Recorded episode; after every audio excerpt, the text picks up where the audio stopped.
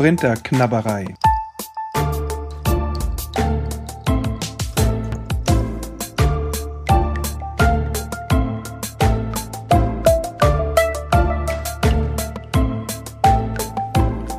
Paulusbriefe gelassen gelesen. Hallo und herzlich willkommen zur zweiten Folge des Podcasts Korinther Knabberei. Seit dem ich die erste Folge aufgezeichnet habe, ist äh, einiges an Zeit vergangen. Das liegt einerseits äh, an der Sommerzeit und an einem kleinen Urlaub, den wir zwischendurch eingeschoben haben. Es liegt aber auch daran, dass äh, ich mich erst auch einfuchsen musste, dass es ein bisschen gedauert hat, aus unterschiedlichen Gründen, bis ich die erste Folge dann überhaupt veröffentlicht zum Laufen bekommen habe. Und na, wie auch immer, ich hatte doch einiges an Zeit über die erste Folge nachzudenken und darüber, wie ich denn nun weitermachen will mit der zweiten Folge und dann den kommenden Folgen.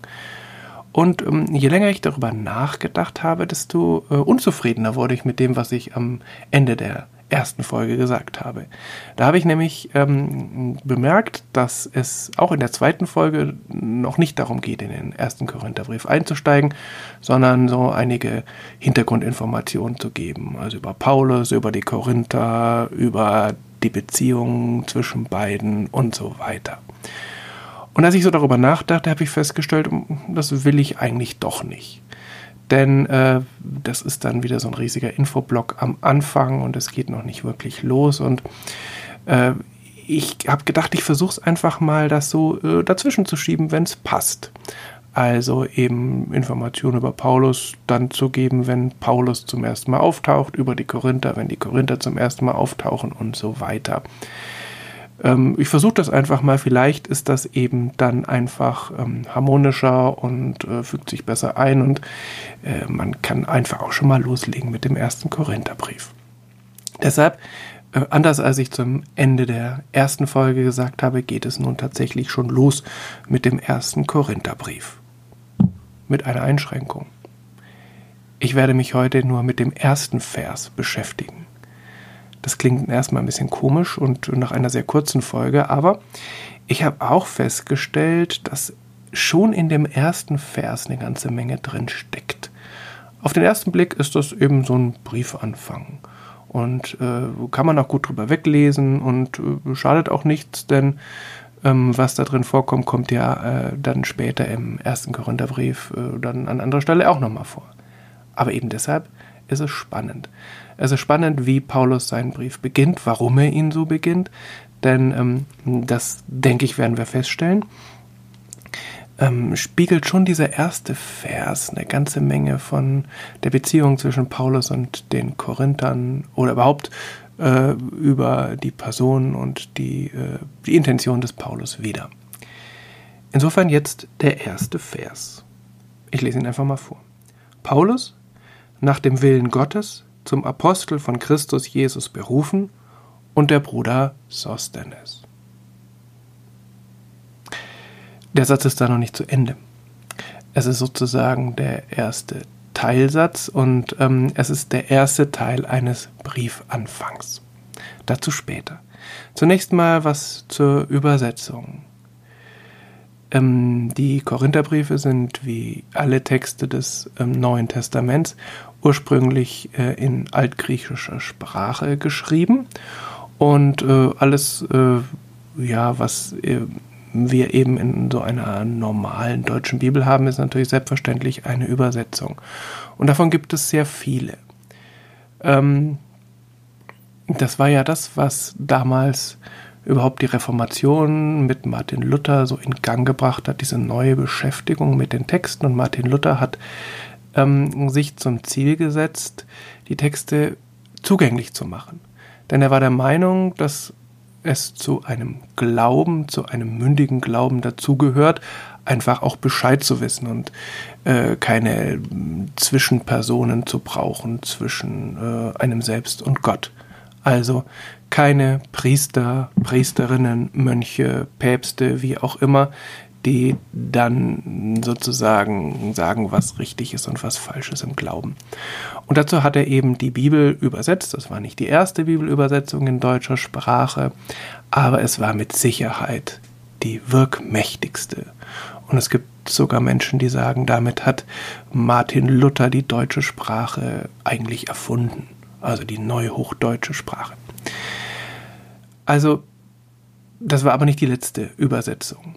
Denn natürlich sind wir von Martin Luther jetzt 500 Jahre ungefähr entfernt und auch wenn die Sprache, die er benutzt hat, damals unglaublich modern war und eben äh, mit Sprachschöpfungen, die die deutsche Sprache tatsächlich vielleicht nochmal auf ein neues Niveau gehoben haben, ist es doch eine Sprache, die 500 Jahre alt ist. Und auch wenn die Luther-Übersetzung immer wieder mal überarbeitet wurde, merkt man doch auch in der neuesten Überarbeitung, es ist nicht die Sprache, die wir so im täglichen Leben sprechen. Und ich bin der Meinung, dass eine Bibel kein Kunstwerk ist, zumindest nicht in erster Linie, sondern ein Gebrauchsgegenstand im besten Sinn. Also was nützt es, wenn man die schönste Sprache hat, wenn man es nicht versteht? Und deshalb werde ich hier im Podcast auch nicht die Luther-Übersetzung benutzen, sondern eine andere, modernere Übersetzung, nämlich die sogenannte Basisbibel. Die Basisbibel ist eine junge Übersetzung, sie ist noch nicht mal ganz fertig. Bis jetzt liegt nur das Neue Testament vor und einige Texte des Alten Testaments. Aber das macht ja für unsere Fälle überhaupt gar nichts, denn die Korintherbriefe sind nun mal im Neuen Testament zu finden, sind also auch in der Basisbibelübersetzung ähm, vollständig enthalten. Die Basisbibelübersetzung hat sich mehrere Ziele gesetzt. Zunächst mal natürlich eine genaue Übersetzung zu sein, also nicht zu umschreiben, nicht nachzuerzählen, sondern schon tatsächlich ähm, wissenschaftlich korrekt zu übersetzen, also dass Worte, die im Altgriechischen äh, die gleichen sind, dann im Deutschen, wenn möglich, auch die gleichen sind, ähm, wenn das denn möglich ist. Auf der anderen Seite eine Übersetzung, die sich um eine zeitnahe Sprache bemüht, also eine Sprache, die auch für Menschen ohne Theologiestudium und ohne äh, Literaturstudium ohne weiteres zu verstehen sind. Und als drittes äh, will die Basisbibelübersetzung eine multimediale Übersetzung sein. Das heißt, es gibt sie natürlich einerseits als gedrucktes Buch, es gibt sie als App, es gibt sie online.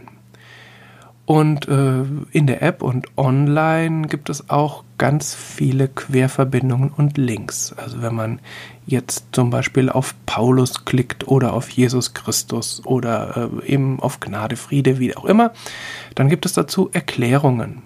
Oder an manchen Stellen gibt es auch Karten oder Bilder, äh, sodass man einfach ein bisschen mehr Informationen hat über das, was man da liest und das macht es dann in vielen Fällen noch mal ein bisschen verständlicher, wenn auch die moderne Übersetzung schon nicht ausreicht. Insofern äh, denke ich, fährt man mit der Basisbibelübersetzung ganz gut. Und ähm, an vielen Stellen werde ich dann einfach auch mal darauf eingehen, was bestimmte Worte auch im Griechischen bedeuten und wie man sie vielleicht sonst übersetzen könnte, äh, wenn ich eben das Gefühl habe, dass das äh, was bringt für unseren Text und für unser Verständnis des Textes.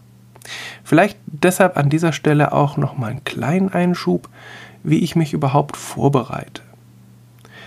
Also natürlich kenne ich die Texte, viele Texte des äh, der Korintherbriefe recht gut. Das sind eben prominente Texte, über die häufig gepredigt wird, die im Zentrum vieler theologischer Diskussionen stehen. Und natürlich habe ich auch in meinem Studium damit zu tun gehabt. Ähm, und äh, mir geht es schon auch darum zu gucken, hm, was bedeutet das, was da steht? Was steckt da dahinter? Wie ich in der ersten Folge das so ein bisschen anzureißen versucht habe am Beispiel des Götzenopferfleisches. Was bedeutet das überhaupt? Und äh, warum war das damals überhaupt ein Problem? Ähm, insofern äh, versuche ich dann schon ein bisschen mehr in die Tiefe zu gehen und dazu informiere ich mich zum Teil im Internet, zum Teil über solche Querverweise wie bei der Basisbibelübersetzung oder ich benutze Bibelkommentare. Denn ähm, das ist eine Spezialität der Bibel, dass sie wahrscheinlich das Buch ist, was äh, am besten erforscht ist.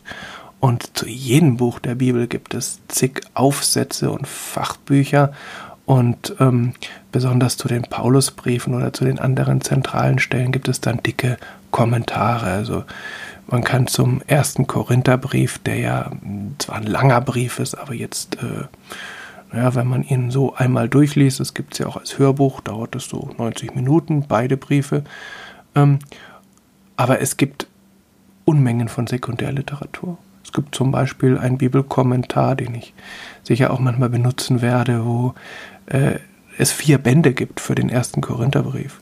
Und da kriegt man natürlich schon eine ganze Menge Informationen, manchmal viel mehr, als man eigentlich haben will und braucht. Und viele Diskussionen der Fachwelt sind zwar vielleicht äh, ziemlich interessant, aber eben äh, nicht für uns relevant, wenn wir die Bibel im täglichen Leben lesen wie auch immer.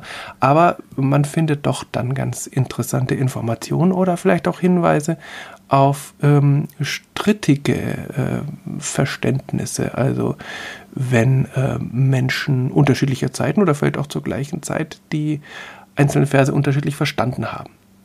Und das ist dann äh, manchmal wirklich sehr spannend und ich versuche das dann hier reinzubringen, wenn ich denke, dass es irgendwas austrägt. Das ist die eine Sache. Die andere Sache ist, dass natürlich äh, die Bibel auch gelesen werden kann oder gelesen werden will, wenn man so sagen kann, völlig ohne Vorkenntnisse. Also man kann sie einfach als Text lesen, der da steht. Und auch da ähm, wird was ausgelöst in, in, Menschen, in manchen vielleicht erstmal Unverständnis, in anderen, die sagen, hey Mensch, das trifft mich jetzt direkt ins Herz oder trifft mich in meinem Leben. Andere sagen, ja, dann müsste man mal drüber diskutieren. Aber schon allein der Text, wie er da steht, ist äh, ohne weiteres zu verstehen. Also gut, wenn man mal die sprachlichen Hürden nimmt, aber dann äh, doch auch an vielen Stellen sehr eingängig. Und das versuche ich beides so ein bisschen miteinander zu verbinden. Also was da steht ähm, und was das unmittelbar auslöst und das, was dahinter steckt. Und als drittes natürlich, wie man das verbinden kann mit unserer Zeit. Das äh, klappt in vielen Fällen, in manchen klappt es halt nicht weil manche Stellen der Bibel sind einfach so zeitgebunden, dass sie zumindest mit unserer Zeit wenig zu tun haben. Vielleicht ist das ja in 50 oder 100 Jahren anders, vielleicht war das vor 200 Jahren anders, aber wie auch immer. Und ähm, bei manchen Stellen ist das aber ganz eindeutig und bei manchen eben etwas versteckt, dieser Bezug zu unserer eigenen Gegenwart, zu unserer eigenen Wirklichkeit. So, so viel eben als Einschub.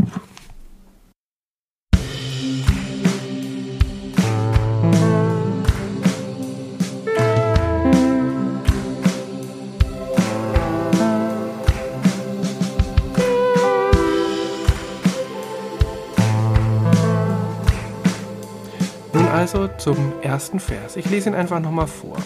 Paulus, nach dem Willen Gottes, zum Apostel von Christus Jesus berufen und der Bruder Sostenes.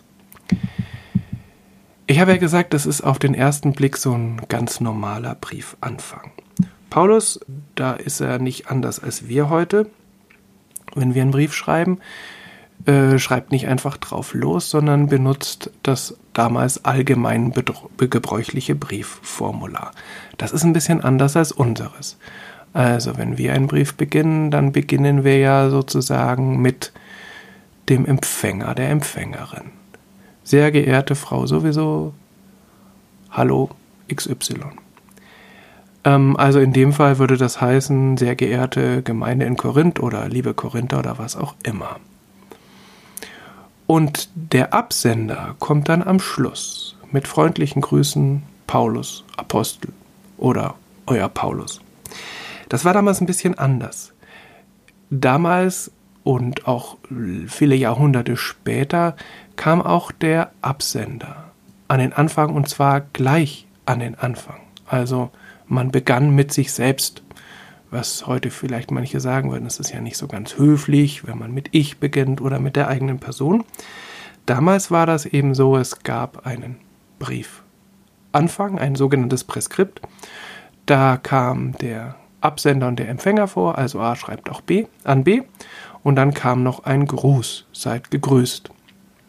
Also heute würde man vielleicht sagen, wie geht es euch oder ich hoffe, es geht Ihnen gut oder was auch immer. Damals eben Paulus an die Gemeinde in Korinth, seid gegrüßt. Als zweiter Teil folgte dann der Brief Corpus. Also der eigentliche Briefinhalt, der war natürlich bedeutend länger und beim ersten Korintherbrief ist er natürlich sehr lang. Und am Schluss noch der Schlussgruß. Lebt wohl. Bei Paulus kommt das auch vor, ist aber auch deutlich ausgeweitet, weil nämlich Paulus noch Grüße von anderen Personen ausrichtet und andere Personen grüßen lässt und vielleicht noch so ein paar Ermahnungen oder Segenswünsche mit einpflicht. Wie auch immer, aber da sind wir ja noch lange nicht. Mal gucken, wann wir da hinkommen. Äh, wir sind im Moment ja noch beim Präskript, also beim Briefanfang und da beim ersten Teil, nämlich beim Absender. Und das heißt nun in diesem Fall Paulus nach dem Willen Gottes zum Apostel von Christus Jesus berufen und der Bruder Sostenes. Also Paulus bringt hier zwar den klassischen Einstieg, aber wenn man so will in der Extended Version, also er schreibt nicht einfach Paulus, sondern er sagt noch etwas über sich selber aus und bringt da noch so einen anderen Absender mit rein, dazu später. Also, ähm, er beschreibt sich näher. Es wäre vielleicht nicht ganz notwendig gewesen, denn die Korinther sind ihm ja nicht ganz unbekannt und eher nicht ihnen. Also wenn er einfach nur Paulus geschrieben hätte, wüssten die KorintherInnen schon, was abläuft und wer da an sie schreibt. Also sie müssten sich nicht lange fragen, was für ein Mensch schreibt uns da so aus heiterem Himmel. Also Paulus sagt ein bisschen was über sich selbst. Wir sind jetzt natürlich in einer anderen Position, in einer anderen Lage als die KorintherInnen. Wir ähm, kennen Paulus nicht persönlich. Und wir wissen auch sonst weniger über ihn als die Menschen damals in dieser Gemeinschaft in Korinth. Wir wissen allerdings auch mehr über ihn als über die meisten anderen Personen, die im Neuen Testament vorkommen, mit der Ausnahme wahrscheinlich von Jesus selbst. Wir wissen das aus seinen Briefen, es sind etliche von ihm überliefert, es sind auch einige überliefert, die scheinbar von ihm stammen, wahrscheinlich aber gar nicht von ihm geschrieben sind. Und es gibt ein weiteres Buch, nämlich die Apostelgeschichte, in der Lukas, also der gleiche, der auch das Lukas-Evangelium geschrieben hat, über das Leben einiger oder beziehungsweise über das Wirken einiger Apostel schreibt und auch über äh, das Wirken von Paulus, der zumindest für Lukas kein Apostel ist, aber dazu später. Diese Apostelgeschichte bringt eine Menge an biografischem Material über Paulus, aber ist natürlich mit Vorsicht zu genießen, weil es natürlich nicht von Paulus selbst stammt, sondern vielleicht von jemandem, der Paulus gekannt hat, vielleicht aber auch nicht. Das müssen wir hier an dieser Stelle nicht klären. Es ist also Zusatzmaterial, das sehr spannend ist, weil es Bereiche abdenkt, die wir sonst nicht kennen. Aber wie gesagt, man muss sich immer vergegenwärtigen, das ist nicht von Paulus selber geschrieben. Also wir wissen einiges über ihn. Wir wissen zum Beispiel, dass er nicht mit Jesus durch die Gegend gezogen ist. Also er war, wenn man so will, kein Augenzeuge des Wirkens Jesu. Das hat ihn in den Augen einiger Menschen hm, natürlich so ein bisschen zurückgesetzt im Gegensatz zu denen, die das für sich beanspruchen konnten. Also die zwölf Jünger, die anderen JüngerInnen, die ihn Jesus gut gekannt hatten, die dabei waren, als er gestorben ist und die dann eben mitbekommen haben, wie er wieder auferstanden ist, die dann bei den ersten Gemeinschaften dabei war und so weiter. Das ist das eine, was man über Paulus sicher wissen muss. Das andere ist, dass Paulus nicht irgendwann dann, na, so vielleicht ein paar Monate oder Jahre, nachdem sich die ersten christlichen Gemeinschaften gegründet hatten, dazugestoßen ist und gesagt hat, hallo, hier bin ich, was läuft bei euch, kann ich mitmachen. Sondern Paulus hat angefangen als ein Verfolger dieser jungen Gemeinschaften. Er war ein aufstrebender jüdischer Gelehrter und er hat irgendwann mitbekommen, da gibt es diese Gemeinschaften, die sich als jüdische Gemeinschaften verstehen, aber doch irgendwie anders sind.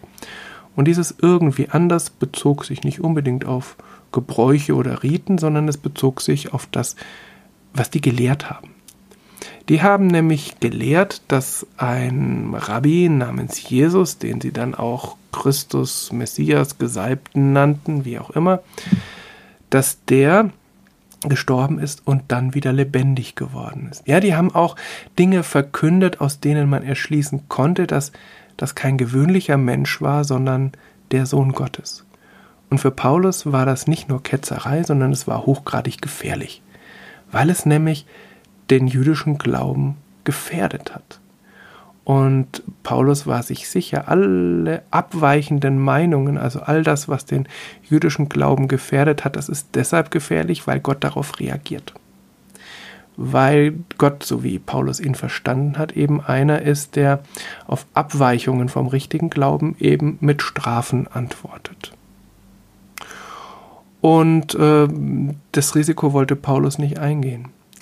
Und deshalb hat er alles getan, um diese ja, zugegebenermaßen noch wenigen und äh, etwas schwächeren Gemeinschaften wieder zurückzuholen in den Schoß des richtigen Glaubens. Er versuchte das mit Sicherheit, äh, mit Argumenten, mit Überzeugungen. Er hatte ja eine gründliche theologische Bildung genossen, also er konnte sich durchaus auch ausdrücken.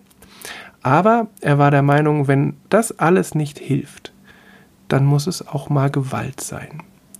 Also dann ist es durchaus legitim, die Menschen einzusperren, zu bedrohen, äh, zu verprügeln, vielleicht sogar, wenn das die Römer mitmachen, auch Menschen ähm, zu Tode zu bringen, zu verurteilen, zu vernichten.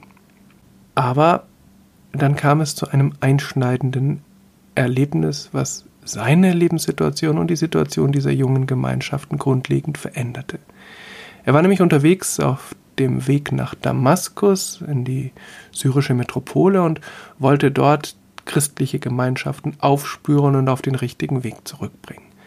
Doch vor Damaskus hat er dann eine Vision gehabt. Es erschien ihm nämlich Jesus selbst.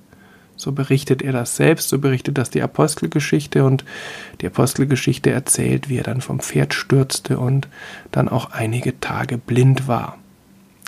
Und als er dann wieder sehen konnte und als er sozusagen wieder ganz wiederhergestellt war, da war er ein völlig anderer. Die Energie war das die gleiche, aber er hat sie eben für eine andere Sache eingesetzt. Aus dem erbitterten Christenverfolger wurde ein ebenso energischer Missionar für den christlichen Glauben.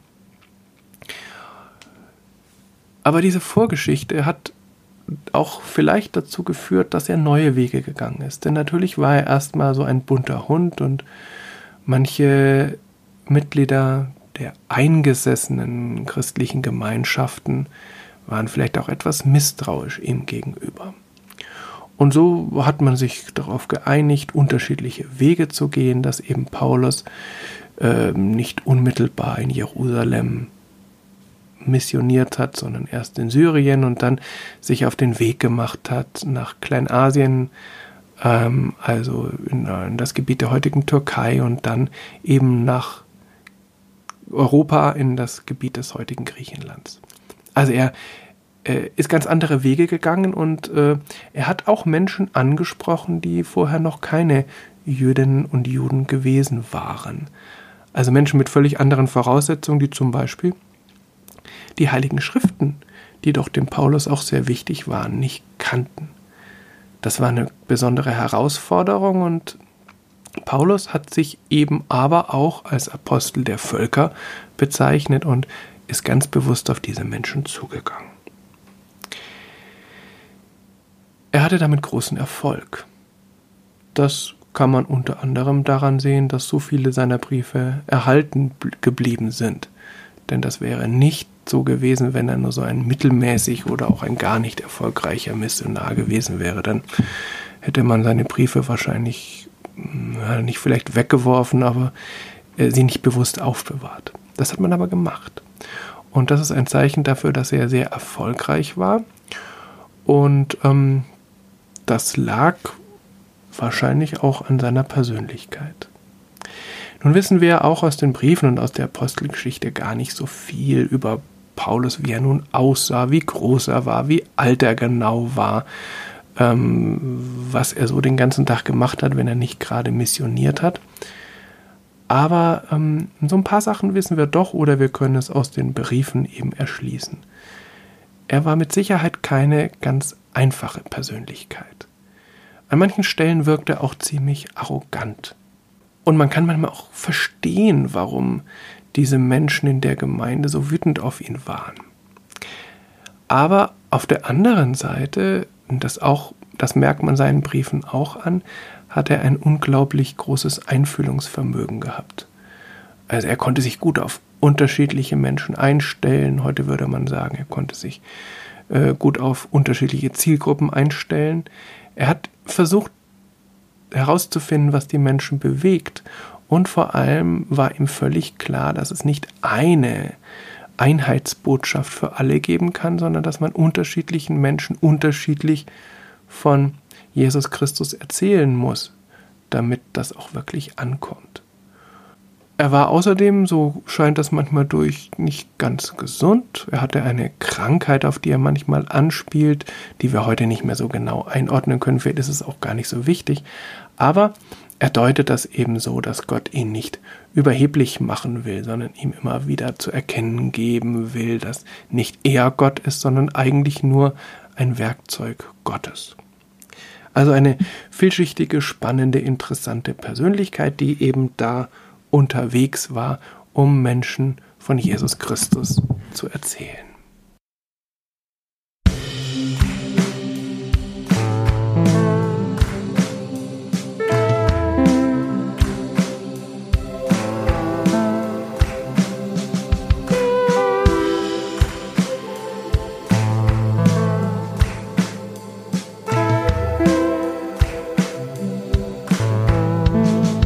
Noch eine Besonderheit zum Ausdruck in diesem ersten Vers, nämlich, dass Paulus vom Willen Gottes schreibt.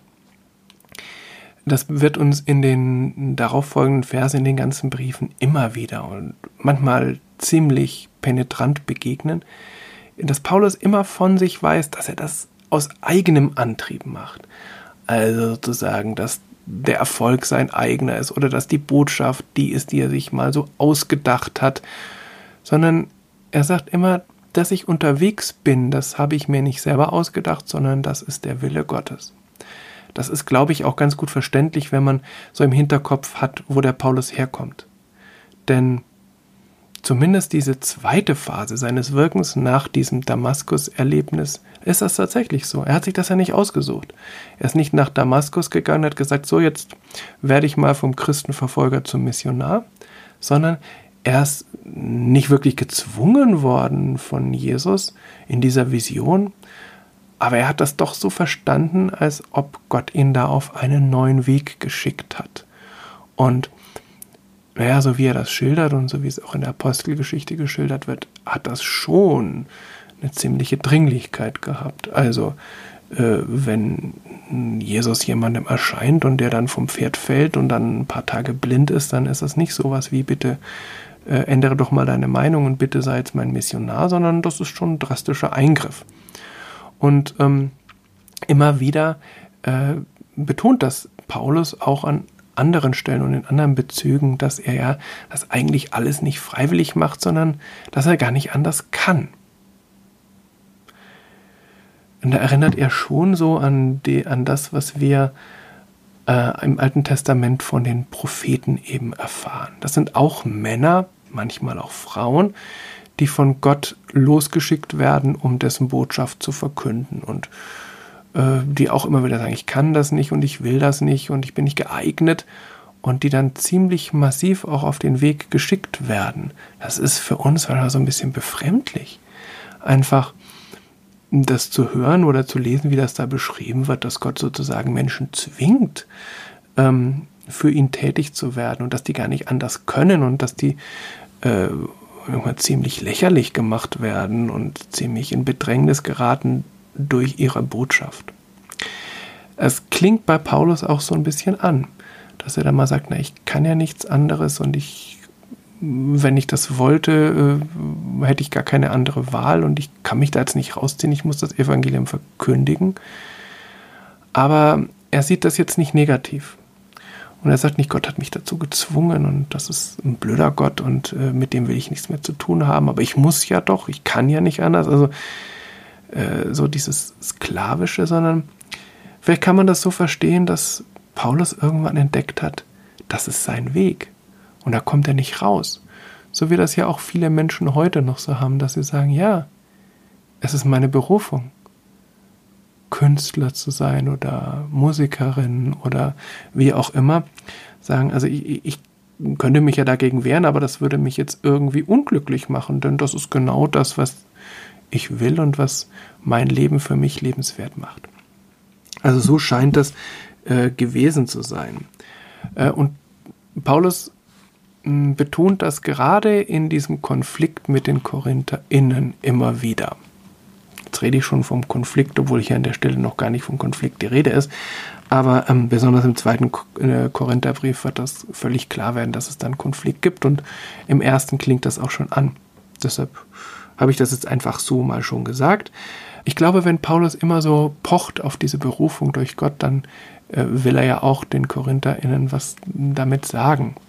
Ähm, auf der einen Seite ist es natürlich so eine Autorität, die da ins Spiel kommt. Also Paulus sagt, ich habe mir das nicht ausgedacht, äh, sondern das ist Gottes Wille. Das macht so eine Diskussion natürlich auch schwierig.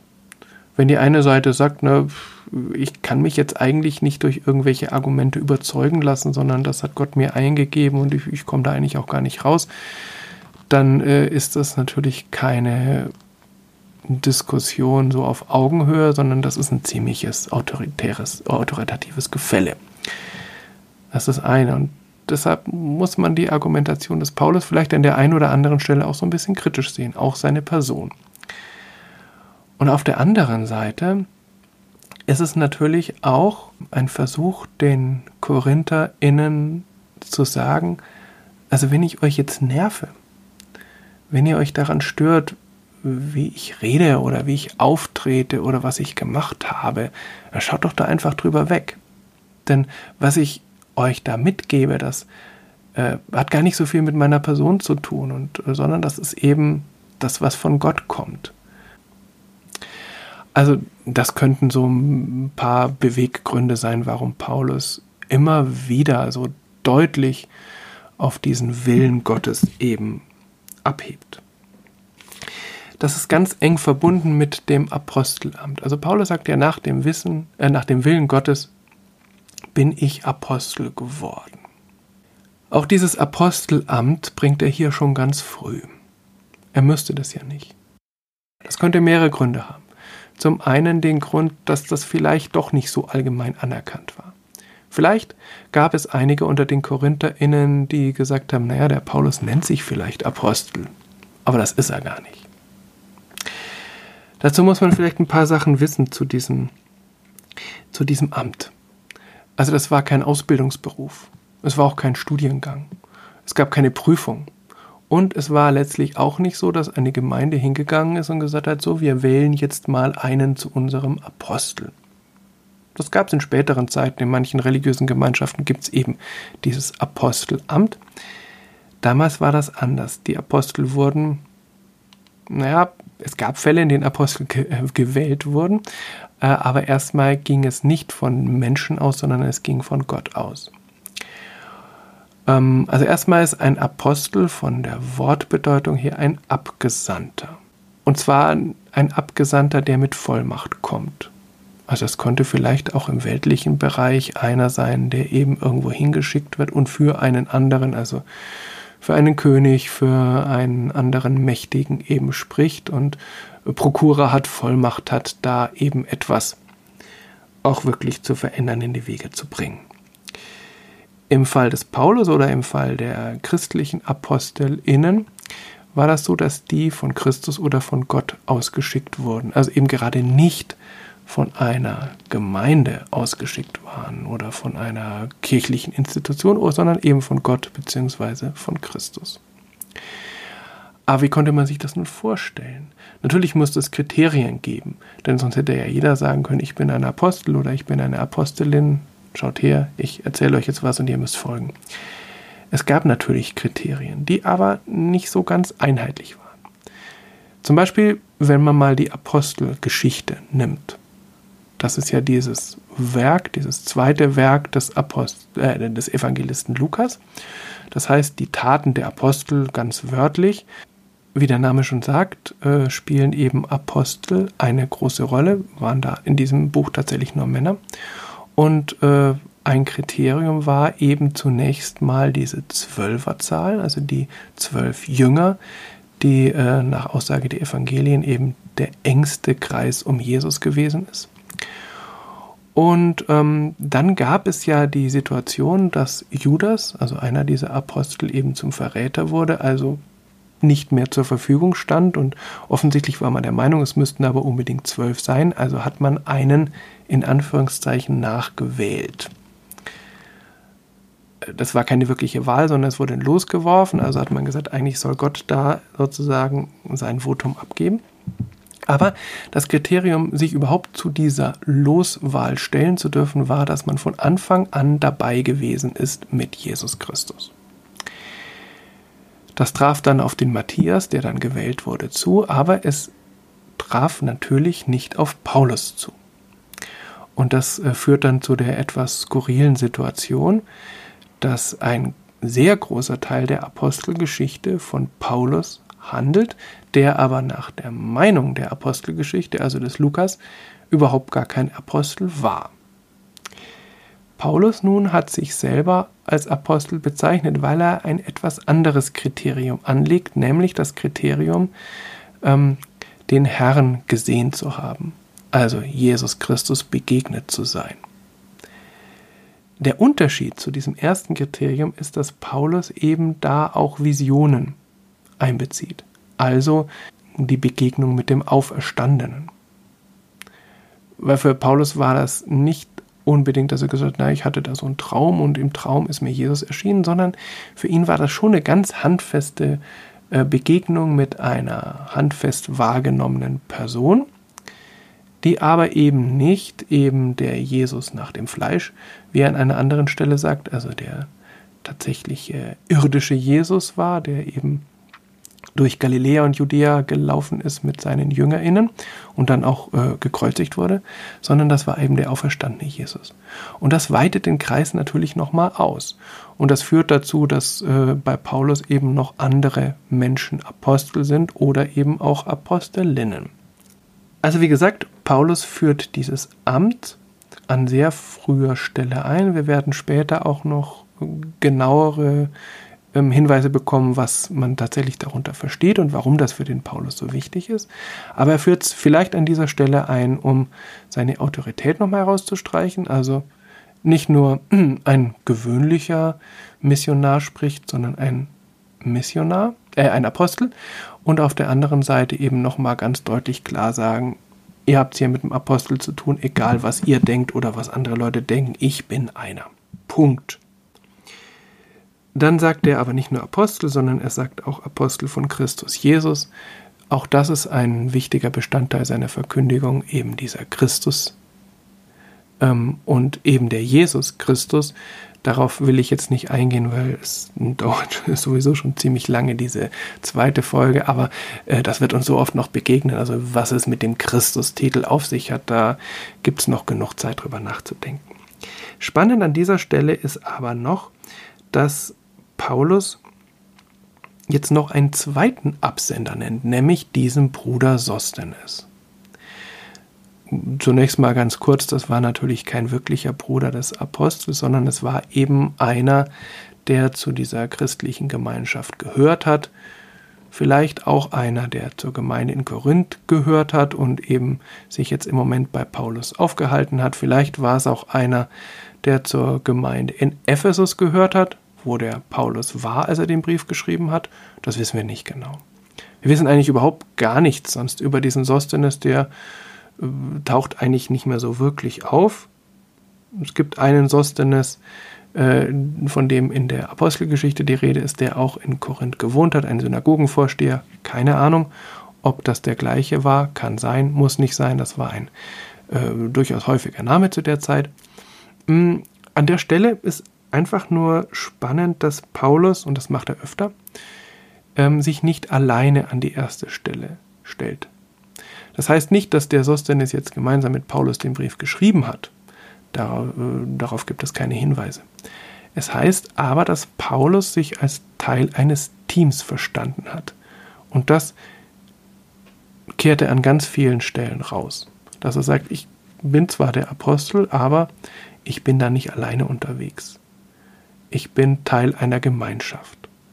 Und auch das gibt er vielleicht gleich am Anfang den Korinthern zu verstehen, Leute, es bringt nichts, wenn ihr allein unterwegs seid, irgendwelche Alleingänge macht, sondern es kommt darauf an, Teil einer Gemeinschaft zu sein. Und auch das wird im, besonders im ersten, aber auch im zweiten Korintherbrief immer wieder wichtig werden. Zu Jesus Christus zu gehören bedeutet auch, Teil einer irdischen Gemeinschaft von Schwestern und Brüdern zu sein.